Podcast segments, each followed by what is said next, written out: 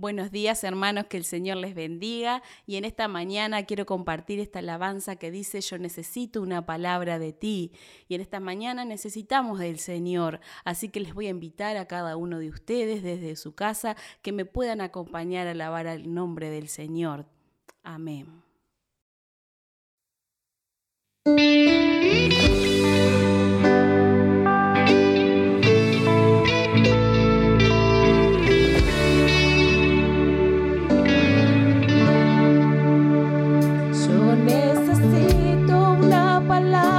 De ti.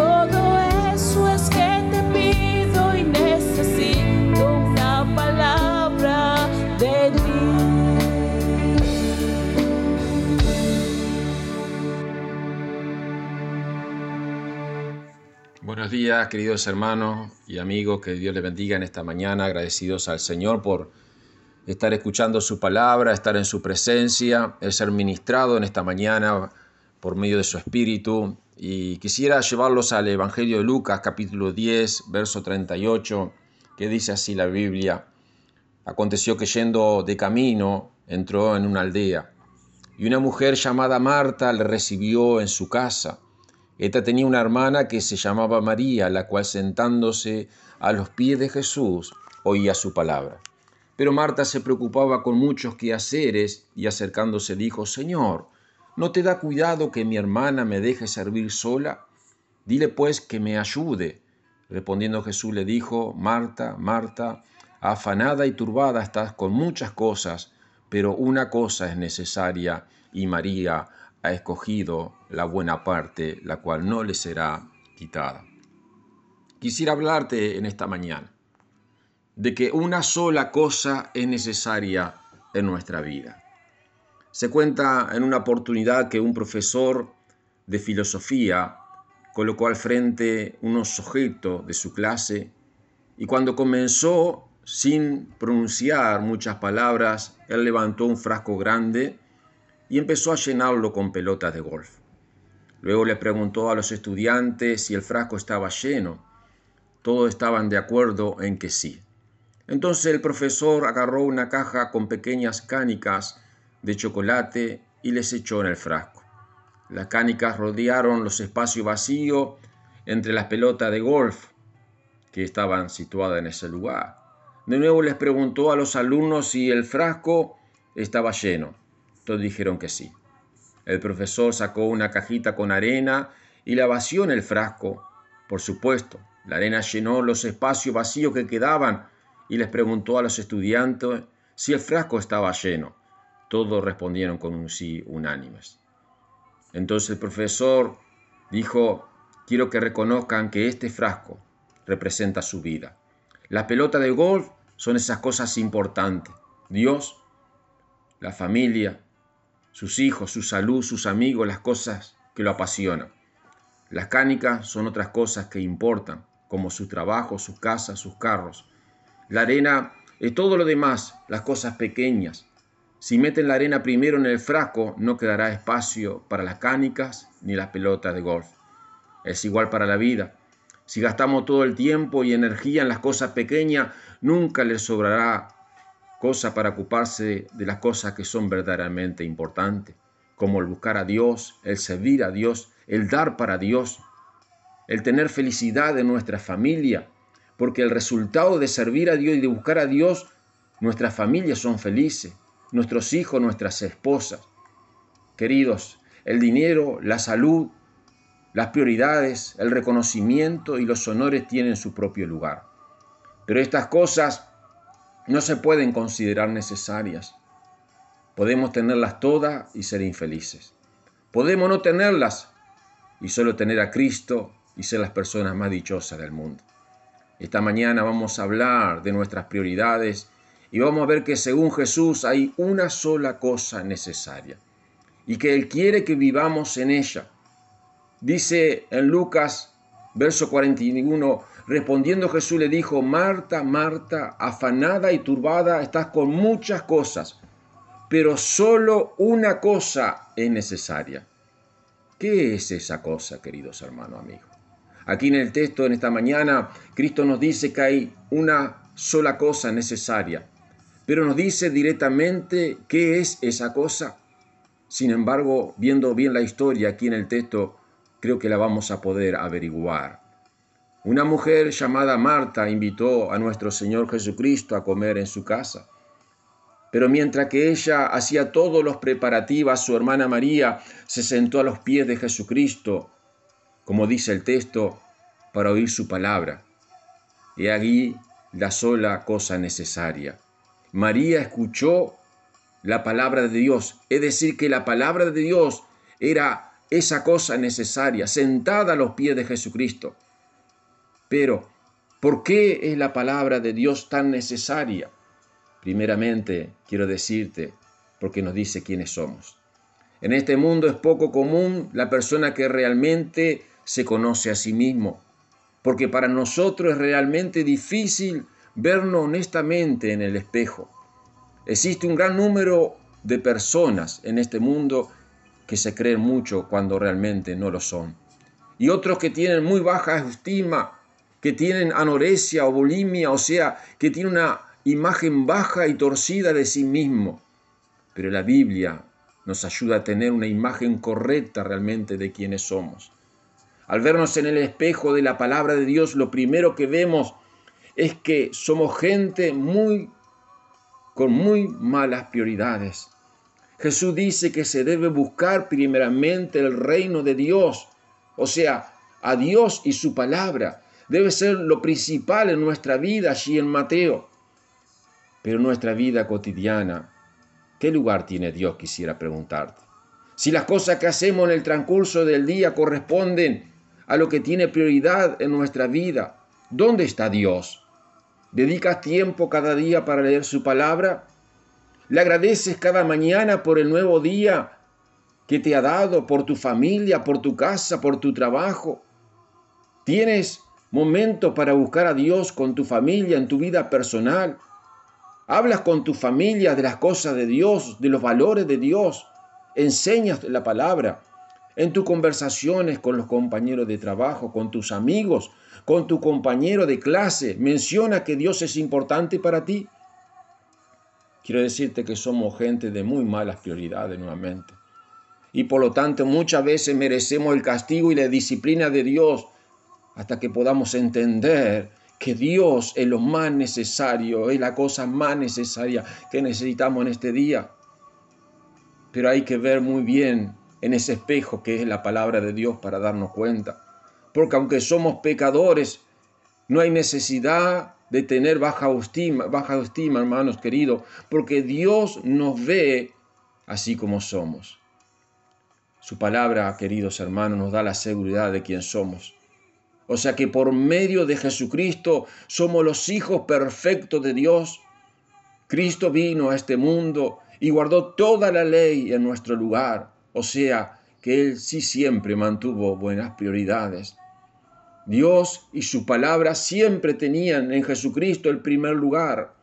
Es por eso que siempre lo encontrábamos como dice la Biblia, en el templo, en la sinagoga, entre la gente predicando las buenas las nuevas del Evangelio, sanando, y por su muerte en la cruz. Esa perfección cuenta por nosotros. Dios nos ve como perfecto porque nos ha dado la perfección de Jesucristo. Por eso la palabra de Dios es tan necesaria en este día porque sencillamente nos enseña, queridos, el camino al cielo, el camino en quien nuestro Señor y Salvador Jesucristo debemos creer. Pero si ya sabemos eso, ¿para qué siempre estar leyendo la Biblia? Quizás te pregunta. ¿Has pensado quizás esto una vez? Si ya sabemos lo que hizo Jesús por nosotros, ¿por qué asistir a la iglesia? ¿Por qué seguir estudiando? Pues yo digo que todavía es necesaria la palabra de Dios por algunas razones. Quiero decirte dos razones en este día. Primero, porque ahora que queremos agradecer a Dios por la salvación que nos da, necesitamos cada día un guía que nos dé de cómo vivir la vida cristiana. Necesitamos leer el manual.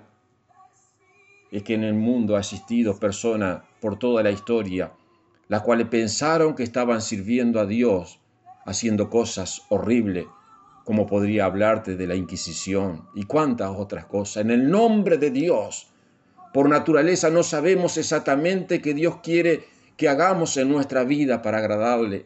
Y entonces hay que estar en su palabra, hay que estar sentado a los pies, porque la Biblia nos habla que esa lámpara es la que nos enseña el camino correcto. Además necesitamos esa palabra porque nos alimenta espiritualmente nos carga las pilas cuando nos encontramos desanimados. Sin esa palabra, queridos, no somos nada. Quedamos sin fuerza ante nuestros enemigos espirituales. Sin esa palabra nos encontramos sin consuelo ante las tragedias del mundo que se vive. Entonces, hermanos, hay una sola cosa necesaria, que es la historia de nuestra salvación que se encuentra en la Biblia, porque nos enseña quiénes somos por naturaleza y quiénes somos por el mérito de Jesucristo. La palabra de Dios es necesaria porque en medio de ella el Espíritu Santo nos da y nos fortalece en la fe. La palabra de Dios es la luz que nos enseña el camino al cielo, quién es Jesús, y después el camino por lo cual Dios quiere que andemos para agradecerle.